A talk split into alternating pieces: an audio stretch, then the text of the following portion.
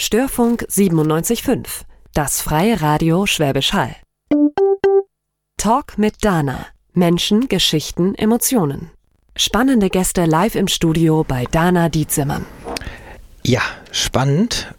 Das werden wir heute mal sehen, denn wir haben in Folge 54 bei Talk mit Dana heute ein Thema, das klingt erstmal etwas kryptisch. Hebamme am Limit. Naja, wenn man solche schweren Kinder schon zur Welt bringt, die Übergewichtigen, haben wir ja so ein bisschen so ein Gesellschaftsproblem. Das ist damit aber gar nicht gemeint. Und ich habe heute im Studio hier, ganz frisch, langer Weg und eben eingetroffen, Anja Lehnertz. Hallo Anja. Hallo Dana. Du bist Hebamme und deswegen bist du auch heute stellvertretend hier für dieses Thema. Denn es ging ja gerade letzte Woche durch die Presse, jetzt müssen Hebammen studieren, weil wenn man ein Kind irgendwo da rausholen muss, dann kann man das wahrscheinlich so mit einer Schnellausbildung nicht, sondern man muss ein richtiges Studium haben.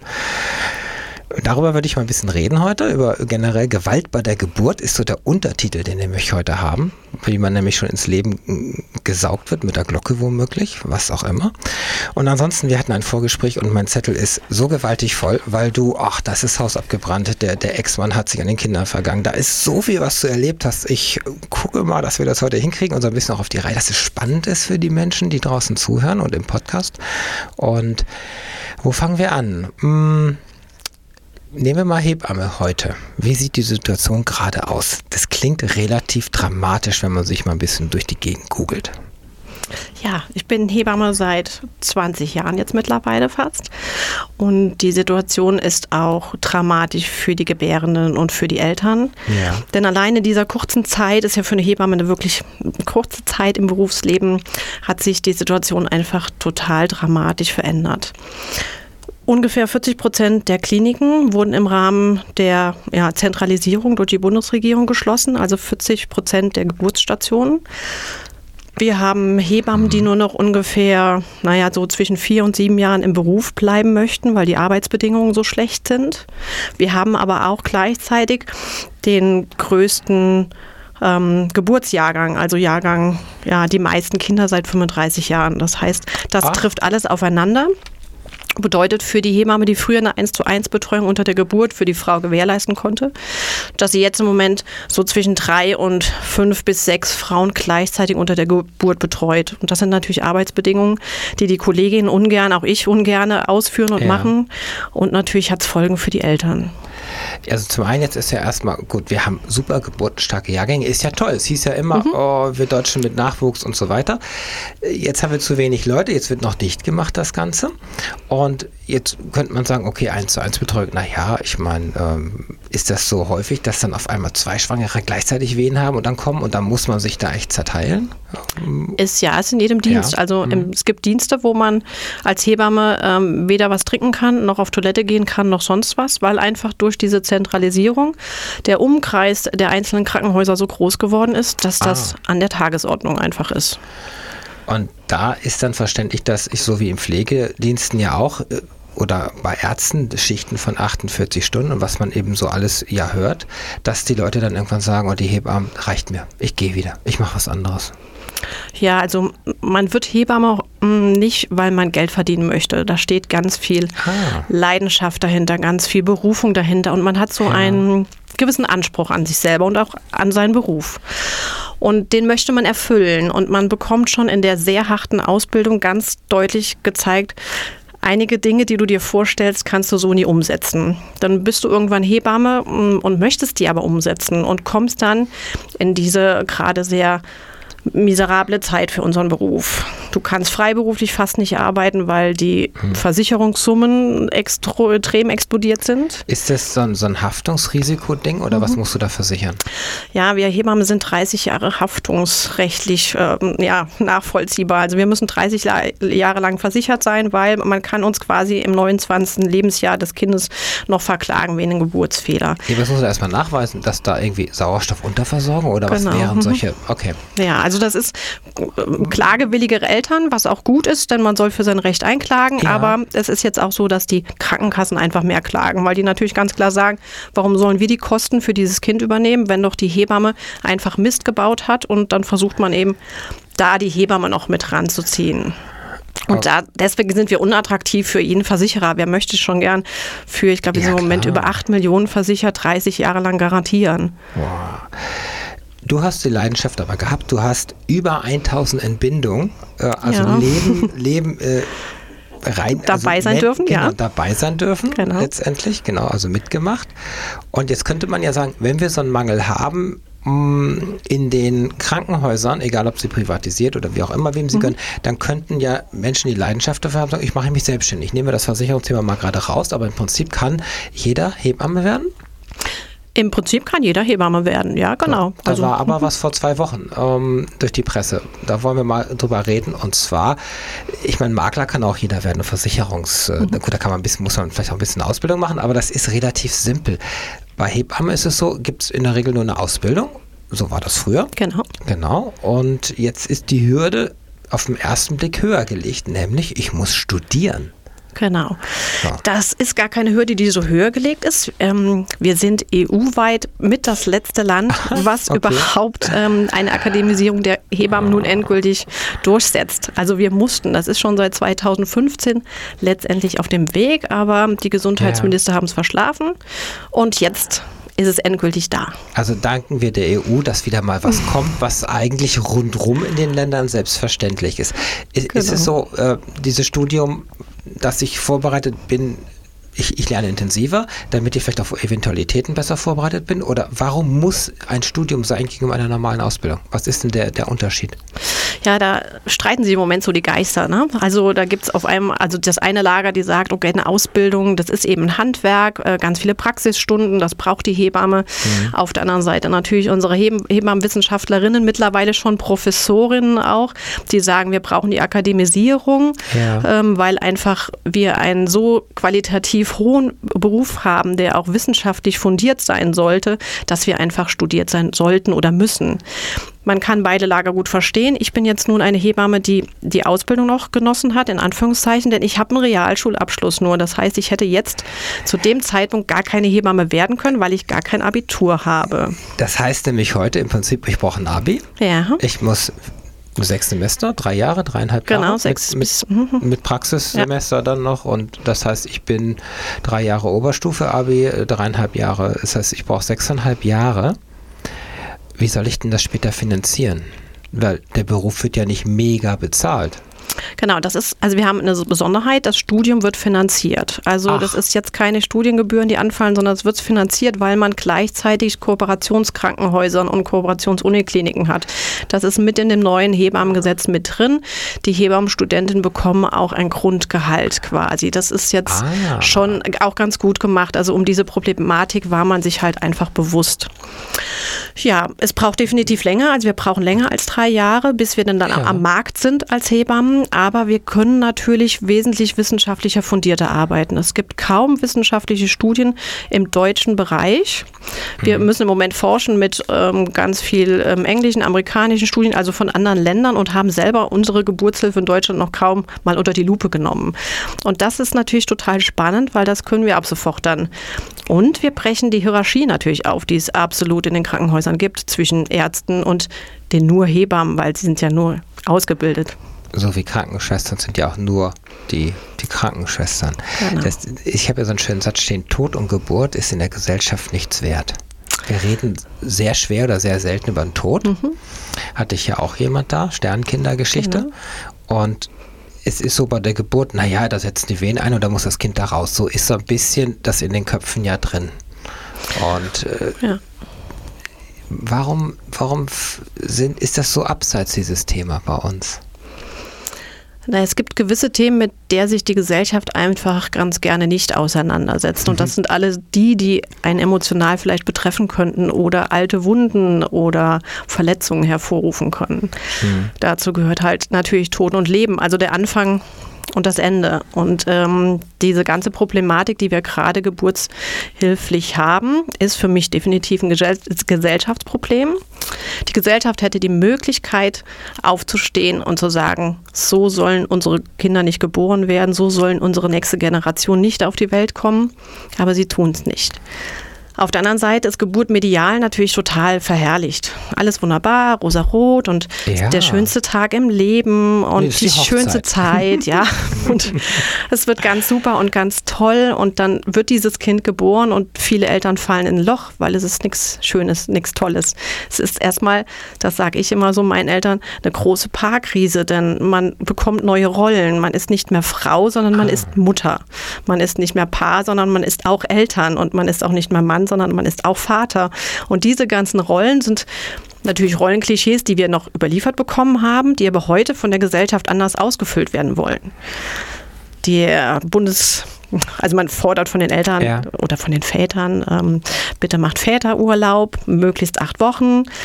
Aber was sollen die Väter denn in diesen acht Wochen machen? Weil sie haben ja von ihren Vätern die Väterrolle oder die Vaterrolle ja nur so beigebracht bekommen. Frau zu Hause, Papa geht arbeiten. Ja. Und jetzt plötzlich sollen sie vier Wochen oder acht Wochen zu Hause bleiben oder noch länger. Damit überfordert man natürlich auch so ein bisschen. Ich finde es toll, dass das gibt und es muss noch viel, viel mehr geben. Aber wir müssen der Generation jetzt gerade auch mehr Hilfestellungen an die Hand geben, diese verschiedenen Rollen auszufüllen. Und vor allen Dingen müssen wir der jetzigen Generation so diesen Druck nehmen, dieses, dieses Perfektseins. Also ja, alles gut können geht nicht. Eher, wo diese Elternurlaubsgeschichte kam und dann mhm. Männer da standen und sagen, ich möchte auch mal ein halbes Jahr, die, die haben, mussten da kämpfen. Immer noch. Mhm. Ja, immer noch. Mhm. Ja, es ist äh, teilweise wirklich arbeitsplatzgefährdend mhm. für manche weil das noch so stark, wir haben diese Rollenverteilung noch so stark mhm. irgendwo verinnerlicht. Und das äh, für die Kinder ist immer nur die Frau zuständig, sprich die Mutter. Mhm. So, genau. genau. Da, also das ist, das ist ganz krass. Wir können ja mal ein bisschen Gewalt bei der Geburt, über die Geburt reden. Naja, da setzen die Venen ein und dann rutscht es da unten raus. Ne? So. es gibt doch diese Fälle, ich stand am Herd und auf einmal fiel dein Kind raus. Ich wusste gar nicht, dass ich schwanger war. Glaube ich zwar nicht, aber diese Geschichten scheint es wohl zu geben. Aber es ist wohl eher psychische Verdrängung, würde ich sagen, dass man aus Versehen schwanger geworden ist. Aber diese, diese so 20 Stunden wehen und bis dann alle Adern im Gesicht geplatzt sind und so. Erzähl mal so ein paar Horrorstories. Nein, aber solche. Nein, also Geburt ist was Wunderschönes und kann ja. ganz, ganz ähm, toll vonstatten gehen in einem beseelten Rahmen mit tollen Begleitungen. Das kann was ganz Tolles sein. Da können wir gleich mal, greife ich mal ja. ein, und zwar dein sechstes Kind. Beschreib ja. mal, wie das zu, äh, zur Welt gekommen ist. Die Ida. Die Ida, genau. Ja, also da können wir wirklich ansetzen, denn ähm, Ida war eine bewusste gewählte Alleingeburt. Das heißt Alleingeburt, ich habe mich bewusst gegen eine Klinik entschieden, also oh, also gegen okay. eine Kliniksgeburt oder auch eine begleitete Hausgeburt. Ich habe bewusst entschieden, ich als Frau weiß, ich kann gebären und ich kann das auch gut machen. Mein Partner war natürlich involviert und stand mir da voll hinter mir. Ja, du hast ja die Hebamme selbst an Bord. Also genau. du brauchst ja keinen, der, der sich damit auskennt in dem Moment. Theoretisch, aber ja. wenn ich ein Kind gebäre, bin ich auch eine Frau. Ja.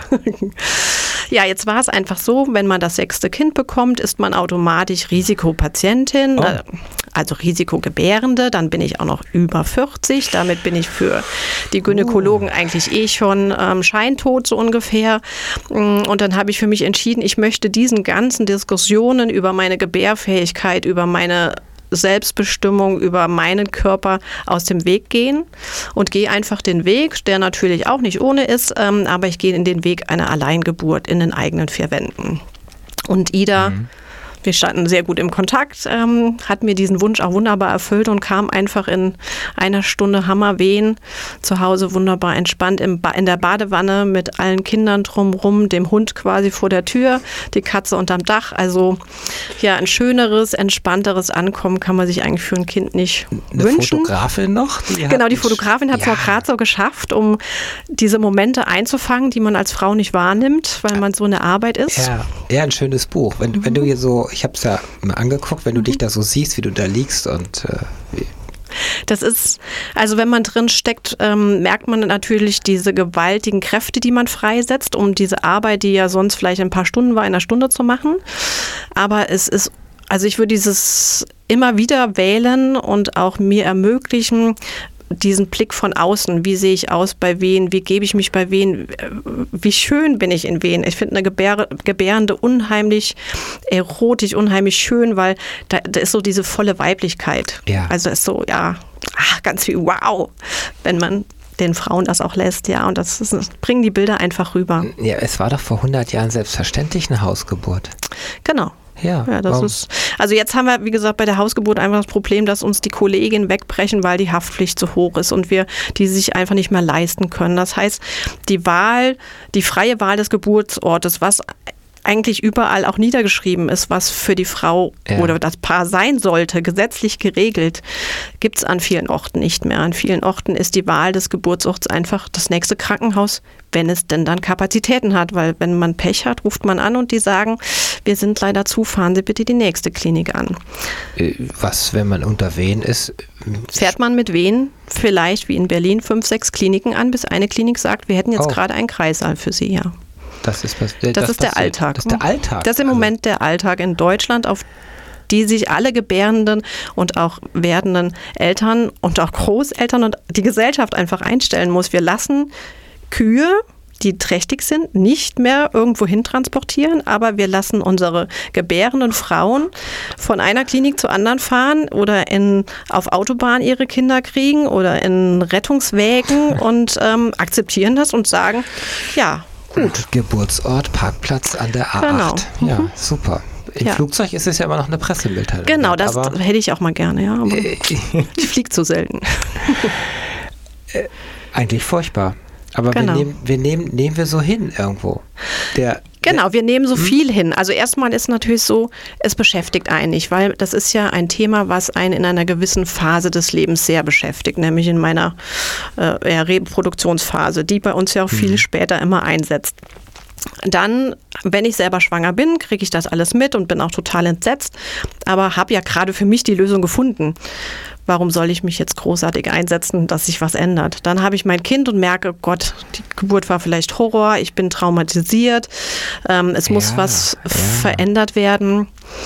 Äh, und dann fehlt mir wieder die Kraft, um mich drum zu kümmern. Und dann ist irgendwann das Kinderkriegen vorbei und ich sage, ah ja, also mich interessiert es ja nicht mehr, weil ich habe es ja ich erlebt. Hab, ja, ja, ich habe ja. Und das ist genau die falsche Einstellung. Deswegen mache ich immer wieder berufspolitisch provokante Aktionen, um die Gesellschaft aufzurütteln und der Gesellschaft klarzumachen, Geburt geht uns alle an und zwar von erster Periode bis Oma, Opa, weil ich muss überlegen, ob ich als Oma so will, dass meine Enkel so geboren werden oder meine Tochter eine Geburt erfährt, die sie traumatisiert fürs Leben. Will ich das?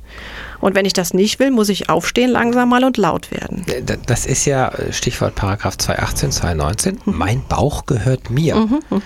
So gefühlt in, in dieser doch patriarchischen Gesellschaft müssen Frauen heute immer noch kämpfen und sagen, ich will das oder ich will das nicht oder ich will eine Aufklärung, ich will eine Beratung und äh, das funktioniert immer noch nicht bei uns.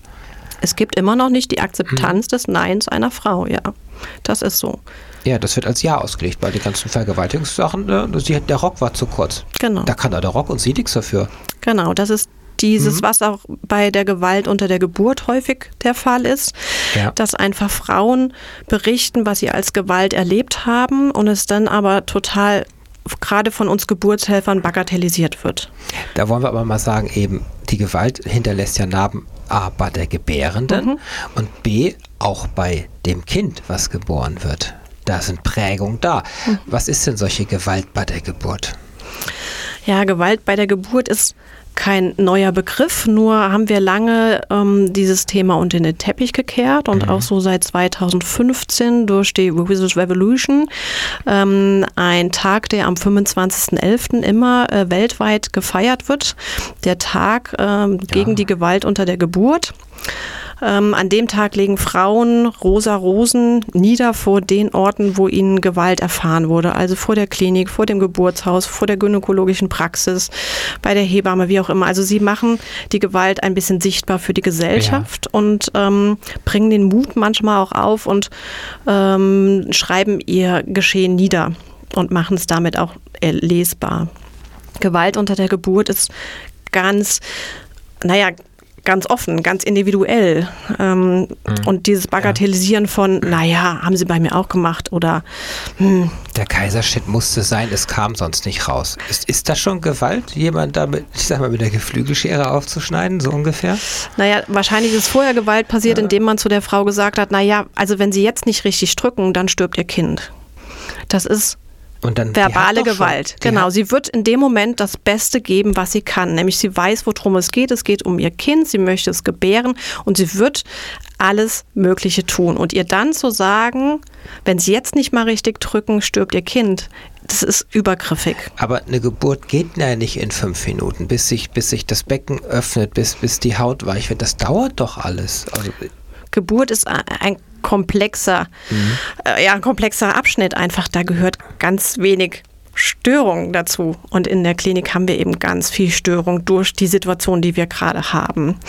Und wir Geburtshelfer haben ganz viel ähm, die Zeit im Nacken. Also eine ganz große Geburtshelferin, ähm, die Ina May Gaskin sagt, Zeit darf nie dein Feind sein. Und Mhm. Im Moment ist unter der Geburtszeit unser Feind. Denn einmal sind wir nicht mehr ökonomisch genug, wenn es zu lange dauert. Und wir haben noch fünf andere vor der Tür stehen, die vielleicht den Kreißsaal brauchen. Und die auch schon sieben Minuten Venenabstände haben. Oder genau. Also müssen wir manchmal, machen wir dann unbewusst Dinge. Also ich möchte keinem von meinen Kollegen unterstellen, sie machen es bewusst und extra ähm, Dinge, die einfach grenzüberschreitend sind. Dazu gehört ja. nicht kommunizieren, Medikamente anhängen und der Frau nicht sagen, Untersuchungen machen, die schmerzhaft sind. Die Frauen springen einem von dem Bett runter. Die Männer würden einem am liebsten an die Gurgel gehen, weil sie merken, ja. wir tun ihrer Frau, ihrer Liebsten oder ja, seiner Liebsten jetzt weh. Ähm, dazu gehört äh, verbale Gewalt, also respektlos. Dazu gehört auf den Bauch springen um das Kind, also der typischen Christella-Handgriff, um dieses Kind schneller durchs Becken zu bringen. Wir auf den Bauch springen. Ja, also ja. der Kristeller Handgriff, ein ganz alter Handgriff, ähm, der häufig in Deutschland noch angewendet wird, wenn man so die Be Geburtsberichte liest der Frauen häufig falsch. Also es gibt Berichte, die echt für mich auch Gänsehaut machen mit ähm, Knie auf den Bauch gedrückt von der Frau und Ellenbogen und also ja, dass die Frauen anschließend blaue Rippen haben, oh. schlimme Geburtsverletzungen äh, oder mehr braucht man sich da gar nicht auszumalen. Und wenn du das so jetzt gerade erzählst und dann überlegst, wie du in deiner warmen Badewanne gelegen hast und das Kind kam einfach, wenn die Zeit nämlich reif war, das kam dann einfach raus. Ne? Mhm, genau. So. Das war aber natürlich mit für mich mit Hintergrundwissen machbar, denn sie war auch schon neun Tage über die Zeit, auch ah. wieder was, wo man hätte mich schon vorher eingeleitet, also wo man schon medizinisch wieder eingegriffen hätte. Und da habe ich natürlich das Hintergrundwissen und kann bei allem sagen, studienmäßig möchte ich nicht weiß ich nicht, will ich nicht. Also ja, das ist das, was halt eben jetzt auch durch die Akademisierung kommen wird. Wir werden unsere Handgriffe hinterfragen müssen. Wir werden ja. unsere ähm, Interventionen, die wir tagtäglich viel zu häufig anwenden, also es gibt kaum noch Geburten, die interventionsfrei sind. Das heißt, so wie bei mir, wo gar nichts passiert, weil eigentlich man auch gar nichts braucht. Das gibt es ganz ja. wenig nur noch. Irgendwann geht es ja los einfach. So, zack, genau. So. Und man sollte einfach mal Geduld haben. Geduld, eine große Tugend der Geburtshelfer. Ja, weil das Beschleunigen ja nicht wirklich was bringt. Ja, in der Natur ins Handwerk fuschen bringt halt meistens nichts außer eine Interventionskaskade, die irgendwann im Chaos für Mutter, Kind und äh, Begleitperson endet. Nehmen die Säuglinge Schaden? Ja, das ganze Weil Familiensystem nimmt Schaden. Also da kommt ja ein, ein glückliches Paar an, was sich jetzt auf die gute Geburt ja. ihres Kindes freut. Und dann klingelt es und hat natürlich auch diesen ähm, Impuls, jetzt kümmert sich alle Welt um uns. Und dann merkt schon, oh Gott, Stress ohne Ende, alle Kreissäle zu. Es klingelt die ganze Zeit das Telefon, die Hebamme ist total gestresst, der Oberarzt hat schon fünf Nächte nicht mehr geschlafen und kommt rein mit einer super Laune. Das wirkt sich schon auf die Geburtssituation aus. Adrenalin, ähm, Endorphine fehlen und also es wird einfach schon schlecht laufen. Und dann kommt die Interventionskaskade. Dinge werden getan, die die Frau nicht möchte. Sie guckt vielleicht verzweifelt ihren Mann an, der natürlich nicht eingreifen kann, der, dann letztendlich manchmal zum Mittäter wird, weil gesagt wird, jetzt halten Sie mal das Bein Ihrer Frau. Das, das sind Dinge, die wir dann verlangen. Ähm, ja, und dieses Kind in seiner Höhle merkt dann irgendwie, okay, draußen stimmt irgendwas nicht, also irgendwie geht es jetzt hier ganz schön los, reagiert ah. häufig und sagt eben, mir zu viel Stress, will ich jetzt nicht mehr, macht dann eben vielleicht Herztonveränderungen, die uns dann ah. aber wieder nötigen, wieder mehr zu machen. Aber die macht sie einfach nur, weil wir eben schon vorher Stress gemacht haben. Also es ist so, eins ergibt das andere. Rauskommt dann vielleicht, wenn wir einfach wirklich Pech haben und richtig Mist gebaut haben, muss ich so sagen. Eine traumatisierte Mama, die null Bindung zu ihrem Kind aufbauen kann, weil sie einfach da wirklich, ja, ein Problem hat und ein Kind, was ein Schreikind ist, weil es natürlich nach der Mama schreit und nach der Bindung schreit und einfach sagt, ich bin jetzt hier und was ist los? Und ein ah. Papa, der keine Partnerin mehr hat, die keinen Sex mehr vielleicht von ihm möchte, mit ihm möchte, weil sie einfach für kein sie. Kein zweites, bitte. Kein zweites. Sie fühlt sich vielleicht vergewaltigt unter der Geburt. Also auch die Begriffe gibt es durchaus ja. und diese Gefühle gibt es auch. Und da haben wir ein paar Probleme und damit haben wir ein Systemproblem, denn es gibt einfach Frauen, die eine posttraumatische Belastungsstörung nach einer Geburt davontragen und dann einfach auch, das ist jetzt vielleicht ein bisschen weiter hergenommen, aber sie fallen gesellschaftlich aus. Das heißt, sie fehlen uns im Berufsleben, sie fehlen uns in der Wirtschaft. Also auch das hat Folgen für ganz, ganz lange und ganz tief und diese Wunde kriegt man auch nicht mehr geheilt. Das muss man mal mit Meter Abstand betrachten. Da finden sich zwei Menschen, sind sympathisch, lieben sich, versuchen sich ein Leben aufzubauen, bauen dann das typische Eigenheim. Kind 1, Kind 2 wird geplant, das Haus ist fertig und dann der Mann ist im Beruf und die Frau sagt, jetzt kann ich mal drei Jahre raus danach wird es zwar schwierig in Deutschland, das ist ja auch bekannt. Ja. Die Themen hatte ich auch schon in der Sendung. Und dann setzt man die Pille ab, dann klappt das irgendwann, dann freut man sich, geht in den Kreissaal, schafft Gute Hoffnung ist man vielleicht noch, wenn man Glück hat, ja. Ja, und dann, was kommt bei raus? Ein Kind ohne Bindung, was nur schreit, habe in der Nachbarschaft. Schreikind, was zwei Jahre, glaube ich, nur rumgeschrien hat, heute noch quengelig ist, keine Bindung hat, der Vater auch nicht mehr da ist. Und äh, die Beziehung, die am Kippen ist, beim zweiten dann erst recht, ganz oft. Und eine Mutter, die verzweifelt ist und sich das so alles nicht vorgestellt hat. Mhm, genau. Und du hast ähm, Narben, seelische, das Kind hat ein Traumata. Und äh, ja, da muss sich ADHS und diese ganzen neumodischen Geschichten, die wir irgendwie haben, lässt sich vielleicht alles damit erklären oder auch nicht. Aber das hört sich alles nicht romantisch an. Genau. Das ist auch gerade alles andere als romantisch. Also mit Kerzenschein und Duftlämpchen und Hebamme, die mit Dutt und Röckchen ankommt, ähm, da sind wir ganz, ganz, ganz, ganz weit weg. Da waren wir, glaube ich, zwar auch noch nie, aber diese, ja, diese ah. Klischeebilder, ähm, die sollte man wird ja, es, streichen. Es wird auch nicht besser, kann man das so sagen? Ja, es, im Moment sieht es so aus, als würde es nicht besser. Mhm. Also wir haben mittlerweile zwar Gott sei Dank eine stärkere Elternstimme, die lauter wird ja. durch den Verein Motherhood, die da ganz dolle die Elternstimme auch politisch vertreten, also auch den Politikern klar machen, ist ja schön, dass ihr immer die Hebammen und die Gynäkologen diskutieren lasst, aber ihr redet über uns als Eltern und lasst doch unsere Elternstimme mal, was wollen wir eigentlich? Ja. Und das ist ganz wichtig, weil natürlich reden wir und fachsimpeln wir, aber was will denn eigentlich eine Frau? Was will denn eigentlich ein, Paar? Wollen die wirklich das, was wir uns als Geburtshelfer Helfer vorstellen oder sind da vielleicht noch andere Wünsche? Ja, das wird jetzt Gott sei Dank lauter. Motherhood ist da ganz, ganz aktiv, Gut. deutschlandweit vertreten. Die ähm, ja, sind da wirklich äh, top aufgestellt. Aber im Moment ist es weiter so, dass der Regierung dieses Problem ich denke, schon bewusst ist. Also es ist ja nicht so, dass ja, der Hebammenverband und alle möglichen sich da schon beschwert gemacht haben. Aber sie machen halt noch die Augen zu, wo wobei es sogar jetzt schon Tote gab, muss man einfach sagen. Es ist jetzt vor kurzem ein Kind im Bauch einer Mama gestorben, weil sie einfach ganz lange mit Wehen keine Kontrollen im Kreisel haben kann. Das sind natürlich mhm. jetzt Pressemitteilungen. Das muss man wieder so ein bisschen faktisch dann erstmal hinterlegen, was da genau alles war. Aber das geht durch die Presse und dann schüttelt man schon den Kopf und denkt, okay, was muss noch passieren? Also wie viele Kinder müssen im Rettungswagen geboren werden oder sterben? Ja dass da oben jemand sitzt und sagt, okay, Geburtshilfe ist jetzt hier Top-Thema Nummer eins. Wir müssen was in Deutschland verändern. Und leider tut sich nichts, außer die Studiumgeschichte, aber die kam über die EU. Genau, die müsste ja schon, wie gesagt, ganz lange eigentlich da sein. Ja, wir haben schon Halbzeit. Wahnsinn. Ja, die Zeit rennt und ja, du hast ja gewünscht Xavier Nadu, den spielen wir jetzt auch mit, ähm, ich hatte zwei Titel und wir nehmen, was wir alleine nicht schaffen. Danach Hören wir mal rein, wie du überhaupt dazu gekommen bist, was du so erlebt hast und wie du überhaupt noch dabei bist. Super, danke. Bitte.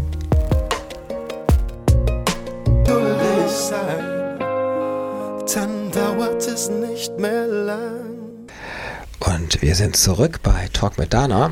Ich habe heute im Studio die Anja Lehnertz und äh, ihr Titel ist Hebamme am Limit und der Untertitel Gewalt bei der Geburt. Und äh, wir haben jetzt so gerade alles mal so erklärt, so was im Kreislauf stattfindet, die Situation in Deutschland, die Studiumsgeschichte, dass man teilweise im Rettungswagen sein Kind zur Welt kriegt, weil kein Kreislauf frei ist.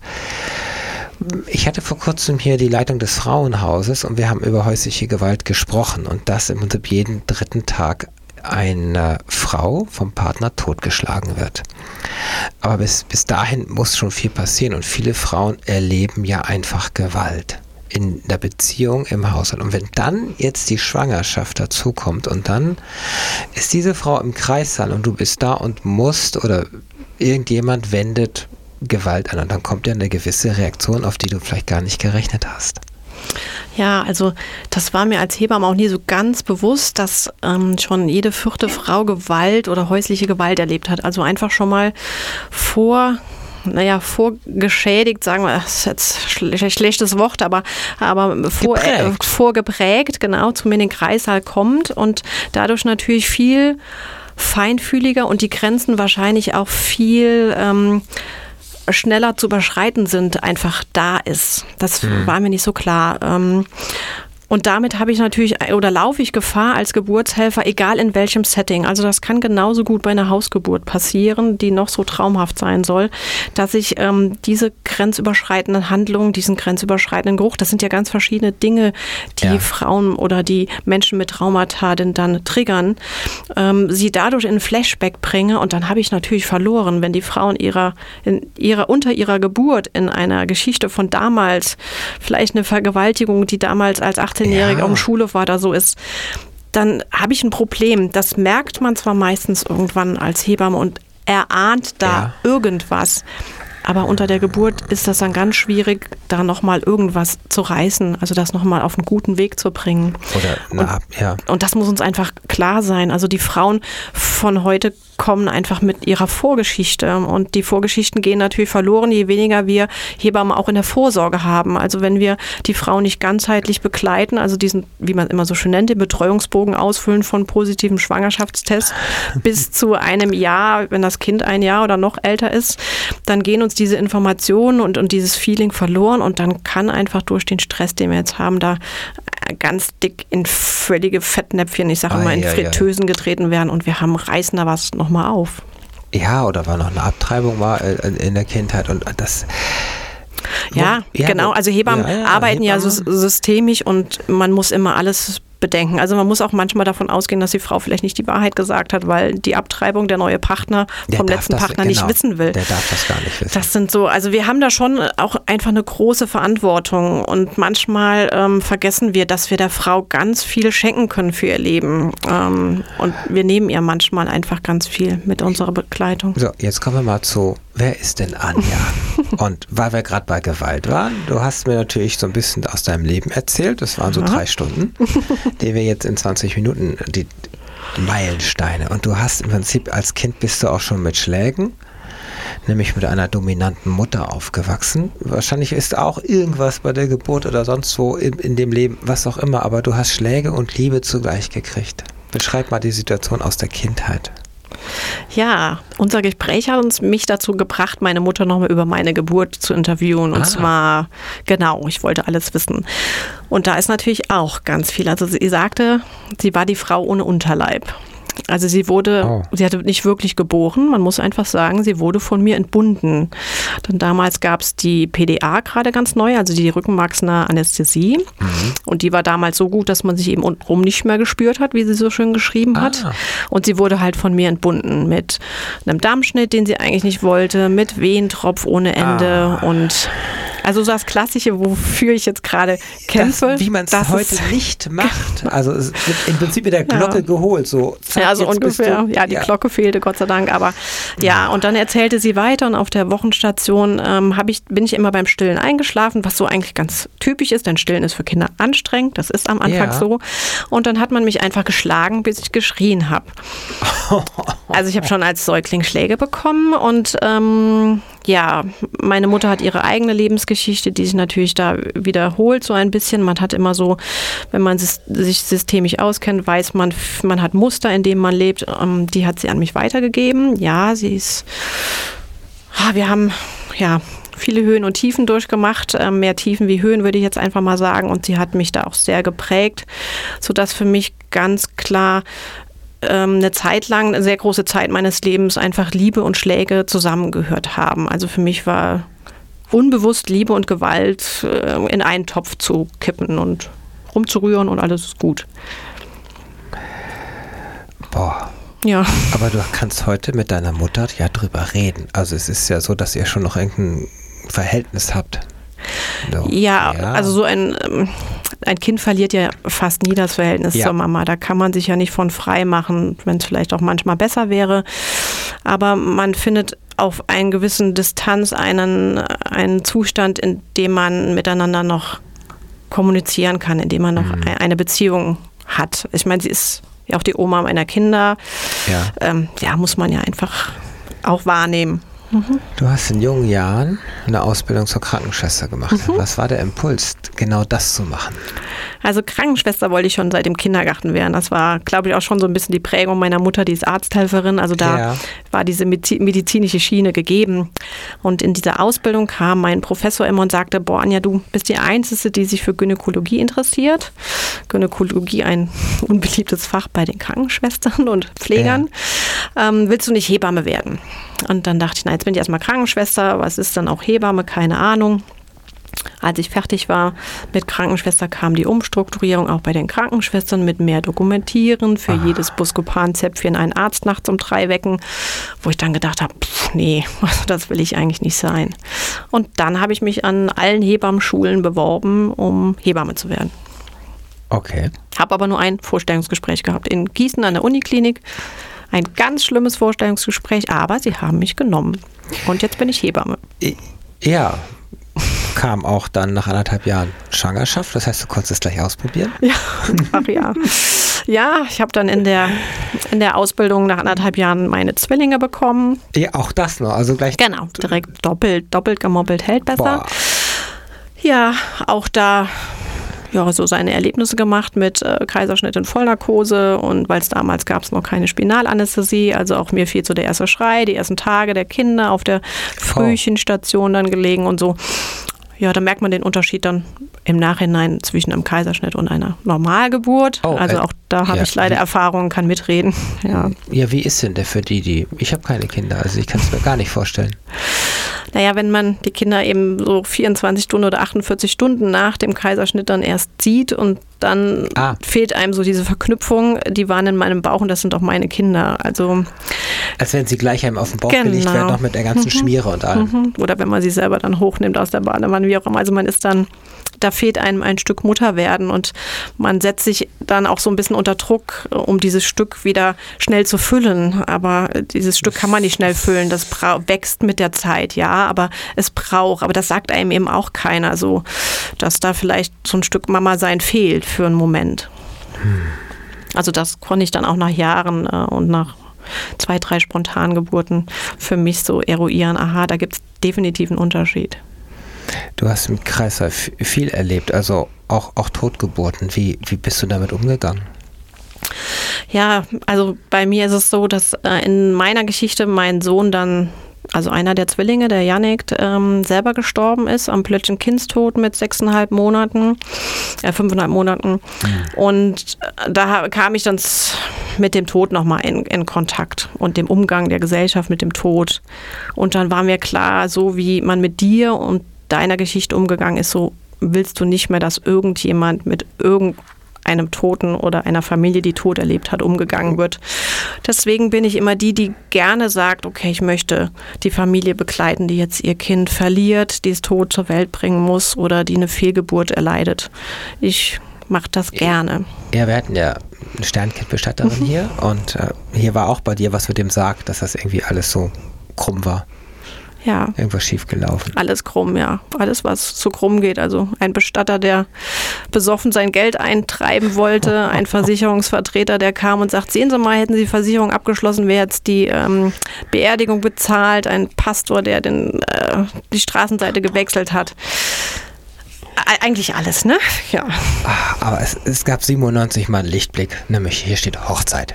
So, du hast also, ja klar, ich meine, deine Kinder haben ja wie ein Vater und äh, dann habt ihr dann auch geheiratet. Genau, also während so. der Hochzeitsvorbereitung habe ich erfahren, dass ich mit den Zwillingen schwanger war. Ähm, ja. ja, also wir haben dann, war 18. Woche, da haben wir geheiratet, standesamtlich und kirchlich und ja, dann schwebt man auf Wolke 7, ne? Schwanger mit Zwillingen, wunderbar. Und Heirat ist ja so der, der Mädchentraum erfüllt. Ja, der Traum war eher, dass es dann nach Trier ging, 2000, ins Klinikum. Also du hast dann jobmäßig da Genau, ich habe dann ähm, also meine Ausbildung mit dem einen Überlebenden, also mit Maximilian, weitergemacht, habe dann 2000 mhm. in Gießen meine Ausbildung beendet und bin mhm. dann zurück zu meinem Mann, der in Trier immer gelebt hat, mit Maximilian wieder zurück und habe dann in Trier in der Klinik angefangen als Hebamme ja. im Kreissaal ja. erstmal. Ja. Und habe dann aber ganz schnell gemerkt, okay, das ist nicht so meins, nur Kreissaal. Ich möchte die Frau und die Familie ganzheitlich begleiten und habe die ah. Möglichkeit bekommen, Beleg Hebamme zu sein. Das heißt, die Frauen habe ich in der Schwangerschaft kennengelernt, die haben mich dann meist nachts angerufen, habe sie zur Geburt dann in die Klinik begleitet oder die Geburt zu Hause gemacht und habe sie dann auch im Wochenbett und in der Zeit danach begleitet. Das habe ich mhm. insgesamt in dann 15 Jahre in Trier gemacht. Manchmal, je nachdem, wie der Hebammenmangel in Trier war, habe ich dann auch noch zusätzlich in der Klinik gearbeitet mit einer kleinen Stelle, um da den Hebammenmangel auch noch aufzufangen. Also eigene Praxis. Eigene Praxis auch noch, genau. Wow. Also mhm. ich sage immer, das, was man im Hebammenleben arbeiten kann, habe ich alles gearbeitet und alles gelebt. Ich habe auch Unterricht an Schulen gemacht, um die Folgegeneration einfach vorzubereiten. Ja, Babyschwimmen, Minderjährigen, Schwangeren Gruppe eröffnet. Also ganz viel versucht zu bewegen. Also das, was in meiner Macht steht, einfach zu bewegen.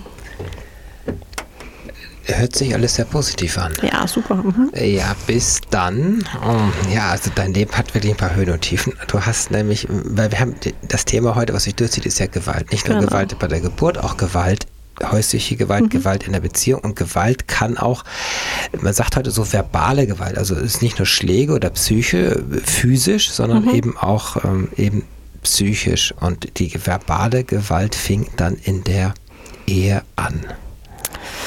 Ja, das, also dadurch, dass ich, glaube ich, ähm, so in meinem Muster lebte, Liebe und Gewalt gehört in einen Topf zusammen, ja. umgerührt ist dann alles gut, habe ich, glaube ich, ganz lange äh, meine im Nachhinein herausgefundene Gewaltehe nicht als Gewaltehe eingestuft. Das war für mich mhm.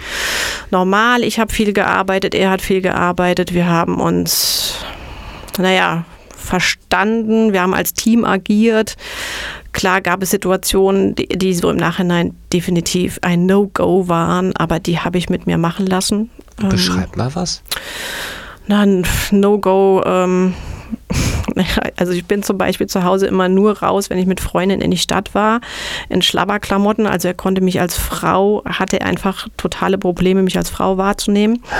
Jogginghose und Pulli zu groß am besten. Und dann bin ich, wenn ich weggefahren bin mit meinen Freundinnen in die Stadt, auf dem Parkplatz und habe mich auf dem Parkplatz dann, dann umgezogen mit Rock und Stiefel, also wie man es so macht. Also ist schon total albern. Ja, ja, ich kann es gerade, äh, ja. Genau, kann man ja. nicht nachvollziehen, wenn man nicht Richtig. drin steckt. Oder Situationen, wo er mich hat einfach irgendwo stehen lassen und verbal attackiert hat, ähm, aufbrausend war, ähm, mit Sicherheit sexuell übergriffig. Ja, also ja, dann kamen Schläge 2010. Ja, 2010 ist dann alles ziemlich eskaliert. Er hat mich dann äh, vor den Augen der Kinder zusammengeschlagen in einer Nacht. Ähm, ja, und da war dann für mich klar häusliche Gewalt. Also ich weiß das ja auch als Hebamme einmal über diese Grenze gegangen, geht man da immer wieder drüber und für mich war klar, das ja. ist Ende jetzt und ich habe ihn natürlich, also nicht natürlich, ich habe die Kraft gefunden, ihn anzuzeigen, weil das ist wirklich ein Kraftakt. Ich weiß, dass da viele Frauen draußen sich vor ja, ziehen, das zu tun, weil es ein Kraftakt ist, ist es auch. Aber ich kann es nur raten, wer grenzüberschreitende Handlungen erlebt, muss für sich da eine Grenze ziehen und Nein sagen und ja, handeln. Wir haben es äh, gehabt hier, wo es ums Frauenhaus hier ging, dass die Leute wiederkommen. Die mhm. sind schon regelrecht Stammgast, werden wieder ja. vermöbelt, blau, äh, Flecken, alles und dann geht es wieder ins Frauenhaus und es geht dann nach drei Wochen zurück und dann nach einem halben Jahr ist die Situation die gleiche, weil man einfach nicht schafft, rauszukommen. Mhm. Sich diese Grenze zu setzen, stopp, reicht, ich gehe.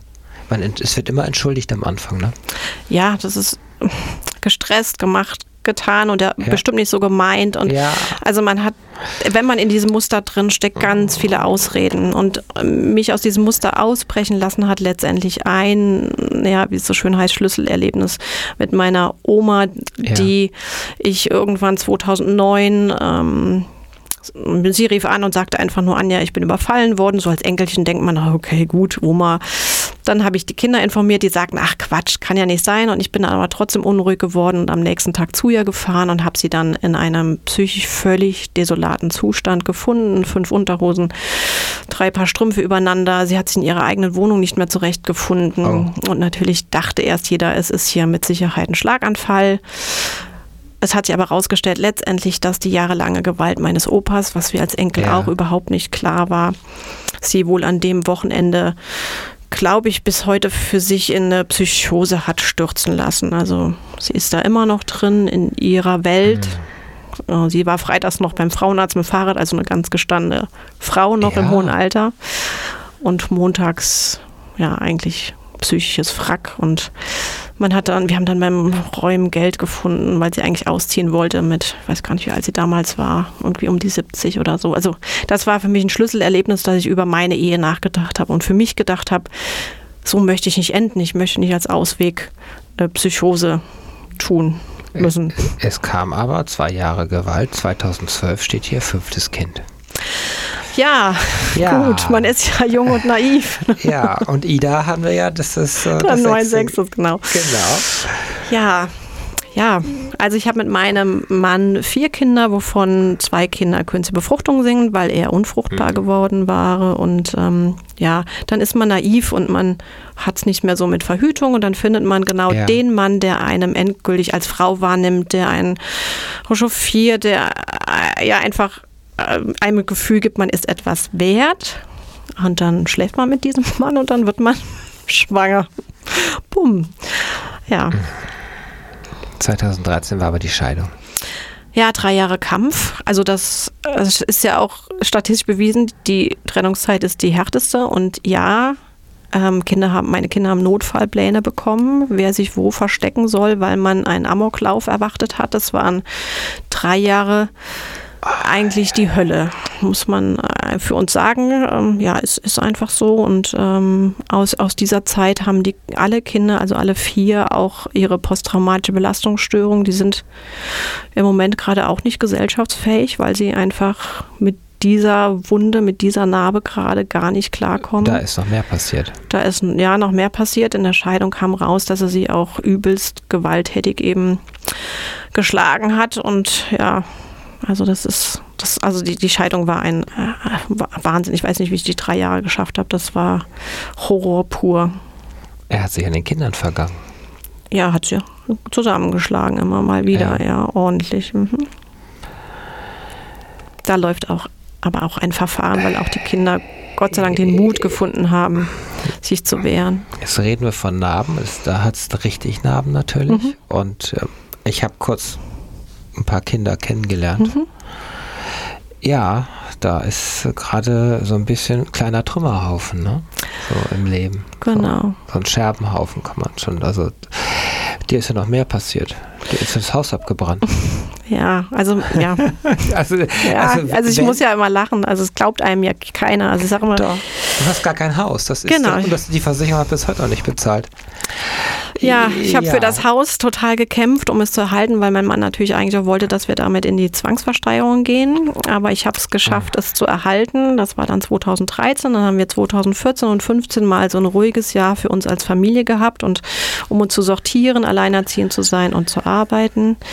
Ja. Und dann kam der 1. März 2016 und der Anruf der Feuerwehr, kommen Sie bitte nach Hause, Ihr Haus brennt. Dann, oh, nett. Ne, genau. Dann denkt man noch, okay, gut, Zimmer brannt, muss ich ein bisschen streichen, muss ein bisschen sauber machen. Und ich wohne in so einer Talkuhle und als ich dann über den Berg kam und die riesen Rauchschwaden gesehen habe, war mir schon klar, okay, das ist ein bisschen mehr. Und dann ist man so neben sich, äh, ich weiß, ich bin auch zwischen den Feuerwehrleuten gegangen und habe mir unter meinem Carport eine Cola geholt, bin wieder ganz cool zurück äh, zum Polizeiauto und habe mir die Cola da reingepfiffen. okay. Und der Feuerwehrmann meinte, also ihnen ist schon klar, dass ihr Haus äh, nicht mehr zu retten ist. Äh, ja. Nö. Ist, also, halt, ja. ist halt so, ne? Genau, Machen ist Sie jeden was. Tag so. Ja, das, das war dann der nächste Schicksalsschlag, denn wenn so die Festung, in der man sich dann so wohlgefühlt hat, und das war so für die Kinder auch diese Sicherheit, äh, wenn die einem dann nochmal genommen wird, dann kriegt man auf das Trauma, was man eh schon hat, dann nochmal eins obendrauf und ähm, jo, jetzt knabbern wir da dran. Ja, du bist gerade wohnst gerade außerhalb so ein bisschen. genau. So beim Freund. Ja, also ja, also auch das große Chaos im Leben hat was Gutes gehabt, denn ja. ähm, da stellte sich 2015 ein Mann ein, der dann dem es egal war, dass ich fünf Kinder hatte und meine Lebensgeschichte auch egal war, ähm, der sich getraut hat und gesagt hat, ja, Anja, ich kann es mir mit dir vorstellen und als mein Haus abbrannte, auch dann ziemlich zügig gesagt hat, ähm, du wirst in Trier jetzt nichts finden zu einem bezahlbaren Preis, bis dein Haus wieder steht. Zu dem Zeitpunkt dachte man ja, ja auch noch, das Haus steht ganz schnell wieder. Ziehst jetzt einfach zu mir, kriegen wir schon hin. Ja, der gute Jürgen, ja, das habe ich dann auch gemacht und bin ziemlich zügig dann Hals über Kopf auch ein bisschen nach Waldbronn, jetzt nach Baden-Württemberg gezogen und wohne jetzt bei ihm und seinem Sohn in seinem Haus und ja, ja, die Ida ist ja von genau. ihm. Also insofern er hat dann auch ganz schnell gesagt, Geschenk. von dir hätte ich gern noch ein Kind. Weil ich hätte jetzt gesagt, nein, ja. es reicht, aber er hat gesagt, ich möchte noch.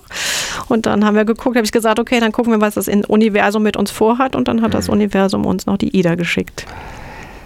Ja, du wirst, äh, du hast ein YouTube Videokanal, Hebamme am Limit. Mhm. Bist ein bisschen medial unterwegs, hast ein Fernsehteam, was dich äh, einmal im Jahr irgendwie so begleitet und einen Bericht macht. Ja, so immer mal wieder kommt ja. die Annabelle Münstermann und ihr Team vorbei, jetzt in ja. zwei Wochen wieder. Mhm, genau, das ist dann aber auch, also ich denke, der Abschluss. Sie hätte gern ein Happy End mhm. als Abschluss gehabt, aber das kann ich ihr leider nicht liefern. Das Leben ist leider nicht immer so nach Drehbuch. Genau. Das ist, und das wird dann im WDR, SWR, wo ist sie, ZDF? Ne? Genau, SWR wird es dann genau. ausgestrahlt, mhm. ja.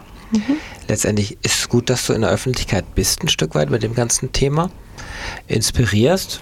Du hast nicht nur Galgenhumor, das haben wir heute gehört, sondern ja, ich frage mich, wo du diese Energie hernimmst, diese ähm, doch Fröhlichkeit und äh, ein Stück Gelassenheit sicherlich. Auch klar hast du deine Momente, wo du sagst, es reicht mir alles, mhm. aber trotzdem, weil du ja tausendfach mit Leben konfrontiert bist, auch sagst, weil Leben ist sehr wertvoll sehr wichtig.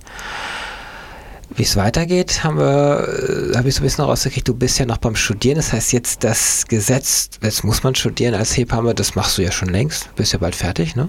Ja, noch, noch drei Semester, genau, ja. ja. Also habe so die Hälfte geschafft, genau. so ungefähr. ja, genau.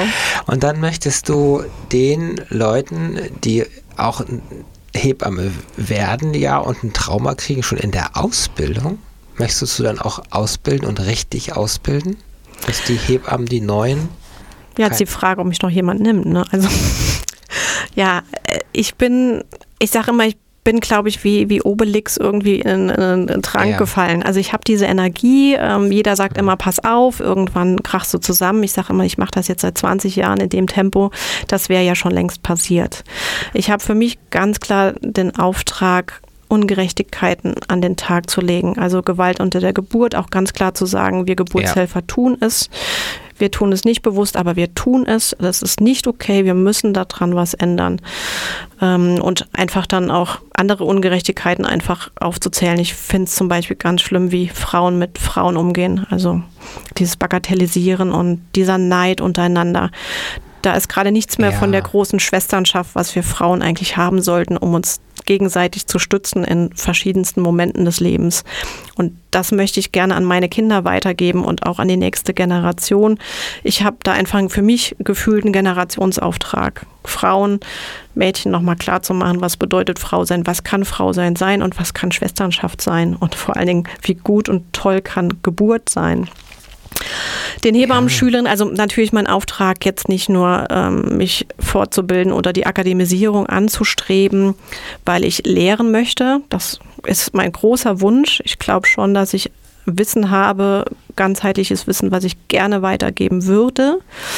Es ist auch einfach so, man wird äh, wahrgenommen als Hebamme und Bachelor of Science. Ähm, und ich bin ein Rebell, wie man merkt. Ich streite gerne mit Obrigkeiten, wenn ich das Gefühl habe, man könnte was verändern oder es läuft was nicht gut.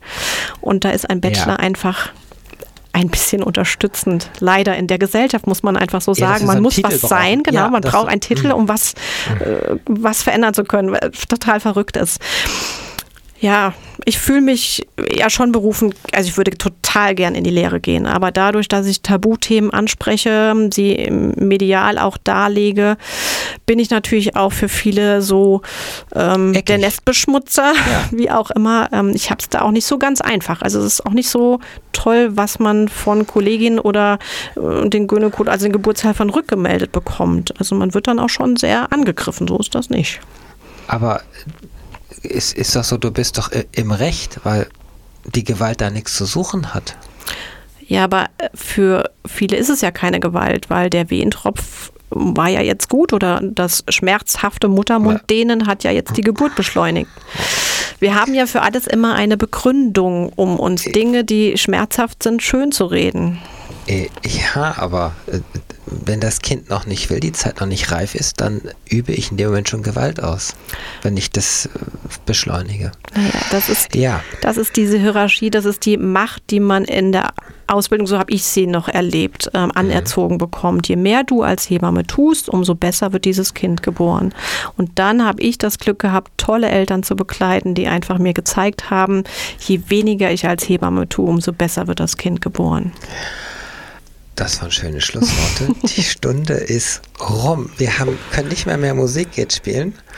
Ich danke dir, Anja, dass du da warst. Ich danke dir von Herzen, Dana. Ja, okay. Bis zum, vielleicht mal schauen, was kommt. Bis zum nächsten Mal. Danke.